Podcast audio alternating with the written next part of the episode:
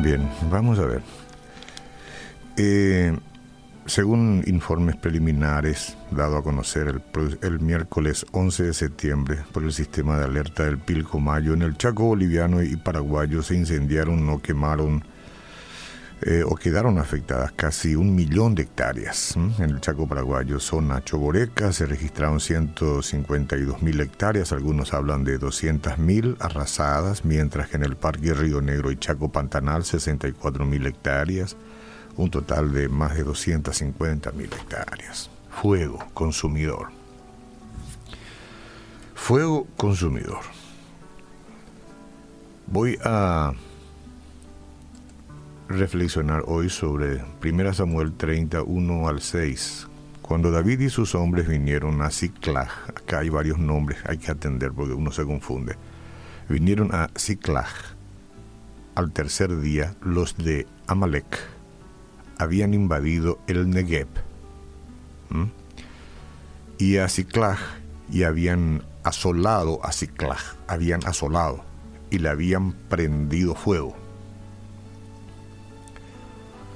y se habían llevado cautivas a las mujeres, que es peor, y a todos los que estaban allí, desde el menor hasta el mayor, pero a nadie habían dado muerte, sino se los habían llevado al seguir su camino.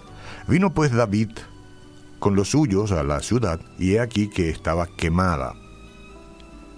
Y sus mujeres y sus hijos e hijas habían sido llevados cautivos.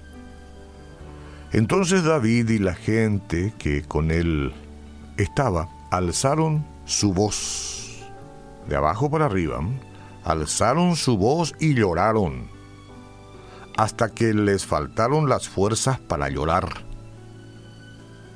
Las dos mujeres de David, Ayonoán, Jezreelita y Abigail, la que fue mujer de Nabal, el de Carmel, también eran cautivas. Y David se angustió mucho porque el pueblo hablaba de apedrearlo. El pueblo hablaba de apedrear a David. ¿Cuántos pueblos hablan de apedrear a su rey o a su presidente, no? Porque todo el pueblo estaba en amargura de alma, cada uno por sus hijos y por sus hijas. ¿Y qué hizo David? Y enhorabuena, se fortaleció en Jehová, su Dios. Siempre hay que volver a Jehová, siempre. Cuando uno se deja estar, cuando uno comete errores, cuando uno no ha acertado, fortalecerse en Jehová Dios, no hay otra.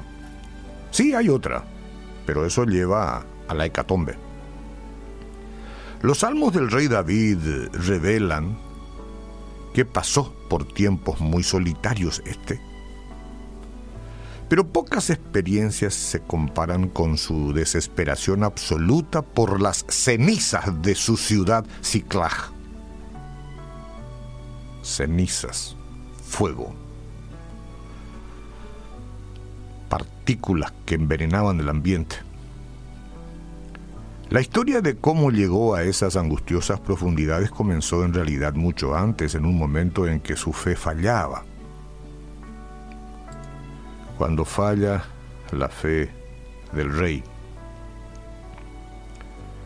Cuando yerra el blanco. Después de años huyendo de las amenazas de muerte del rey Saúl, David se sintió desanimado y cansado.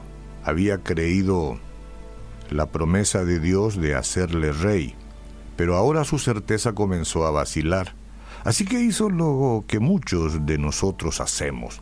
Recurrió a razonamientos humanos para defender argumentos. Bajo esas circunstancias parecía que su mejor opción era buscar refugio entre los filisteos. Voy acá. Estos me van a refugiar. Y estos filisteos eran enemigos de Israel. Muchos enemigos tuvo Israel, tiene Israel. Entonces, cegado por su situación, David se apartó de la voluntad de Dios para escapar de Saúl. Su traspié puede haber sido solo temporal, pero resultó ser significativo ya que dejó de creer que Dios podía guiarlo de manera segura por el valle de sombra de muerte. ¿Se acuerdan? Aunque ande en valle de sombra de muerte, no temeré mal alguno, porque tú estarás conmigo, tu vara y tu callado me infundirán aliento. Bueno, varios meses después, el futuro rey regresó a Ciclag para encontrar que la ciudad había quedado en ruinas. Peor aún, su familia y su gente habían sido secuestrados.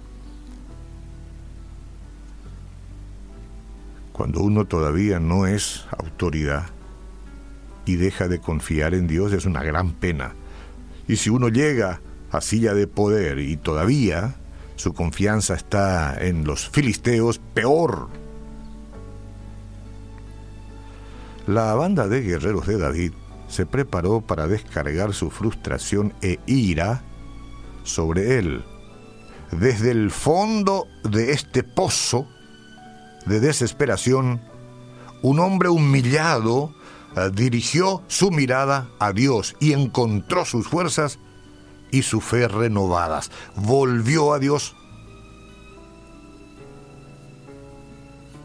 Primera Samuel 36. Y David se angustió mucho porque el pueblo hablaba de apedrearlo. Cualquier apariencia de la actualidad quizás sea coincidencia, no sé. Hablaba de apedrearlo, pues todo el pueblo estaba en amargura de almas, cada uno por sus hijos y por sus hijas, mas David se fortaleció en Jehová su Dios. Bien, David, bien, por el ejemplo que das.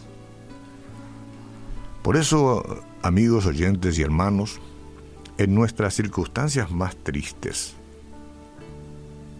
podemos sentirnos tentados a dejar de confiar en el Señor y a poner nuestra confianza en nuestro razonamiento, en las cosas que hemos logrado, en el buen apellido que tenemos, o en toda la, la notoriedad que hemos ganado en medio de, las, de la sociedad.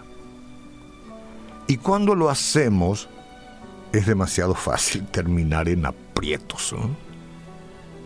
La buena noticia, porque acá estamos para dar buena noticia, es que aún en medio de ellos, si dirigimos la mirada al Señor, si damos vuelta y dirigimos la mirada al Señor, veremos el camino de salida de nuestro pozo y de regreso a su voluntad. Como dice el Salmo 27, el Señor es mi luz y mi salvación. ¿A quién temeré?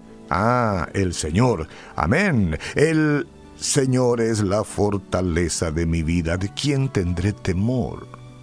cuando los malhechores vinieron sobre mí para devorar mis carnes, ellos, mis adversarios y mis enemigos, tropezaron y cayeron. ¿Por qué? Porque Dios defiende lo suyo. Al que confía en Él, a éste defiende. Aunque un ejército acampe contra mí, no temerá mi corazón. Aunque en mi contra se levante guerra, a pesar de ello estaré confiado esa es la determinación que todos tenemos que tener. Bendito sea Jesucristo, que entra en nuestro corazón, desplaza toda nuestra incredulidad y maldad, se instala ahí si queremos y nacemos de nuevo.